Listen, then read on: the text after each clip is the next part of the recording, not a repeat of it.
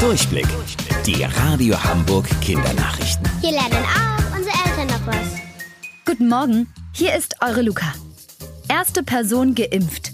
Die 90-jährige Engländerin Margaret Keenan hat als erste den Impfstoff des Coronavirus gespritzt bekommen.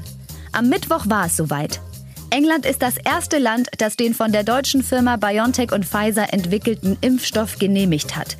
Ist Margaret damit jetzt immun gegen das Virus? Nein, das war nur ein erster Schritt.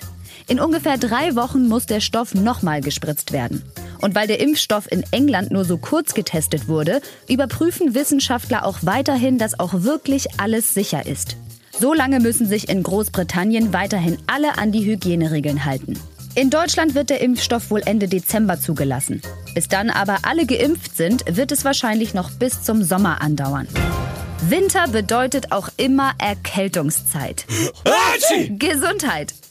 Die Nase ist dicht und ihr riecht kaum was. Aber ihr schmeckt auch weniger. Warum ist das eigentlich so? Wenn wir etwas schmecken, nehmen wir das mit den Geschmacksknospen der Zunge wahr.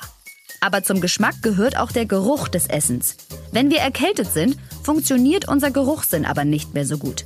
Also können wir nun nur mit unserer Zunge schmecken und da sind nur die verschiedenen Geschmacksrichtungen süß, sauer, salzig und bitter. Und das reicht natürlich nicht, um vollkommen zu schmecken. Wusstet ihr eigentlich schon? Angeberwissen. Ein ausgewachsener Igel hat bis zu 7500 Stacheln auf seinem Rücken. Bis morgen um 13.30 Uhr. Eure Luca.